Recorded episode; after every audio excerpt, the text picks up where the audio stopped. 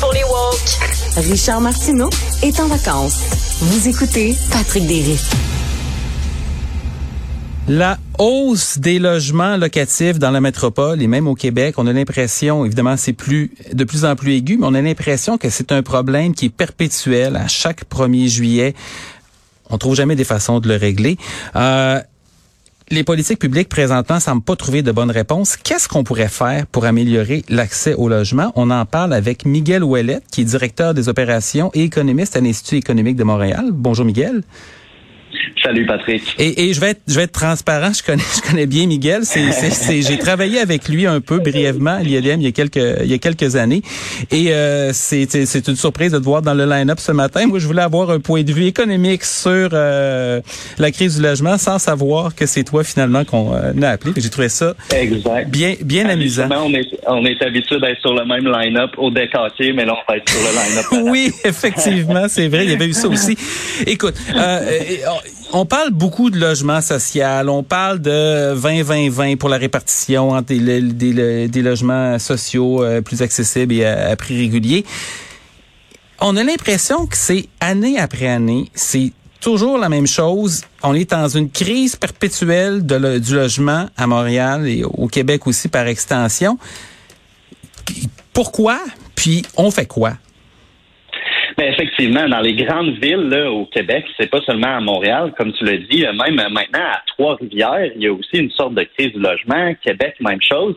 Mais là, c'est qu'après, année après année, on voit un peu qu'il y a une plaie ouverte, mais on essaie de mettre des tout petits plasteurs sur ça à la place de soigner la plaie. Donc, je pense que c'est ça le problème présentement. En fait, si je veux aller un peu plus précisément, là, on restreint l'offre de logement année après année. Qu'est-ce que ça veut dire, restreindre l'offre de logement? C'est que les délais pour obtenir un permis de construction, pour bâtir des logements, pour bâtir euh, des bâtiments qui vont être pour des euh, logements résidentiels, sont très longs. Les promoteurs immobiliers à Montréal s'en plaignent année après année. Après ça, il y a aussi la réglementation qui est pointée du doigt. Si on pense aux redevances pour le transport, les frais de parc, les taxes d'amélioration locale, le règlement d'inclusion à Montréal, tous ces frais-là, habituellement, sont refilés aux clients, donc sont refilés aux locataires ou aux nouveaux propriétaires, ce qui fait en sorte que ça contribue à la flambée des prix. Donc, si on veut que les prix des logements diminuent à Montréal, il faut construire davantage, puis il faut arrêter de mettre des bâtons dans les roues des constructeurs immobiliers. Il y a un, écart qui est intéressant. Il y a une étude, je pense que la Société canadienne euh, euh, d'hypothèque et de logement, j'oublie le nom exact. Qui SPHL. oui, merci. Qui a comparé le prix des loyers dans différentes villes au, euh, au pays et on s'étonne de voir que les loyers au Québec, Montréal est parmi les endroits les moins chers au pays. Sauf que ce qu'on sait, c'est environ 900 dollars par mois pour un, logement moyen à Montréal. Par contre, il y a un écart considérable entre le logement moyen qui est occupé, puis qui parfois il peut être occupé très très longtemps, euh, et les logements qui sont disponibles, qui eux coûtent beaucoup plus cher, autour de 1300 dollars plus ou moins. Donc c'est ces logements-là qui sont plus chers. Euh, moi je t'entends, je t'entends sur l'offre. On a une réglementation aussi à Montréal qui fait que euh, au Québec où un propriétaire qui répare un, son appartement va devoir amortir les rénovations sur plus de 40 ans. Euh, Est-ce que ça se peut que ça décourage potentiellement certains investisseurs de ouais, s'il faut que je change des fenêtres ou la toiture, il va falloir que j'amortisse ça sur le loyer pour les 40 prochaines années. Ça se peut que j'ai le temps de changer de toit deux fois. Bien, certainement. Puis en fait aussi, euh, comme tu l'as dit, là, il y, a vraiment un écart entre euh, le prix des loyers des locataires actuels puis de ceux qui sont sur le marché. Je pense qu'une des raisons pour ça, c'est que euh, chaque année, les augmentations que les propriétaires vont euh, exiger des locataires euh, doivent un peu correspondre aux exigences de la régie du logement. Donc, parfois, ces augmentations-là frôlent le 1,5, 1,2% ce qui ne reflète pas réellement le marché. Donc, c'est pour ça que quand un locataire va, va quitter son logement, ben, le propriétaire parfois va se dire, bon, ben, je vais amener mon, mon logement au prix du marché. Donc, ça explique l'écart. Comme tu l'as dit, là, à Montréal, le prix médian du logement de deux chambres, c'est environ 930 dollars. À Vancouver, c'est deux fois plus. Donc oui, la situation à Montréal est, est, inquiétante. Il y a vraiment des gens qui n'ont pas accès au logement, mais il faut se dire qu'elle est inquiétante partout au pays. Puis je pense que justement, à contraindre l'offre. C'est pas un phénomène montréalais, c'est un phénomène qui est canadien. Puis, faut pas oublier non plus, là, pendant la pandémie, on a stimulé la demande. Juste pour les maisons, si on regarde les maisons unifamiliales à Montréal, depuis 2010, ils ont, le prix a augmenté de 50, depuis 2017, excuse-moi, les prix ont augmenté de 59% C'est quand même beaucoup. C'est fou en cinq ans. Ben oui, en cinq ans, c'est notamment dû au chèque. Tu avais, une maison de, pour compter vite, tu avais une maison de 500 000, là, elle va, elle va valoir 800 000. C'est ça. Donc, c'est énorme comme, comme augmentation. ça, c'est dû notamment à la stimulation artificielle de la demande. Donc, quand on envoie des chèques à la population, par exemple, pendant la pandémie, on l'a vu, le pouvoir d'achat des gens ont augmenté, mais aussi tous les crédits d'impôt euh, pour l'achat de nouvelles propriétés. Ça, ça stimule la demande, donc ça fait aussi augmenter les prix. Donc, d'un côté, on stimule la demande, puis de l'autre côté, on freine l'offre. On a un cocktail parfait pour faire augmenter le prix des logements. Ça, ça c'est quelque chose qui me fascine. Puis, euh, écoute, moi, je me rappelle d'une proposition qui avait qui avait été faite le, printemps dernier par, par le, le, le, Parti libéral, auquel j'ai brièvement œuvré à titre euh, de consultant afin de, avant de voir mon nombre et de faire demi-tour.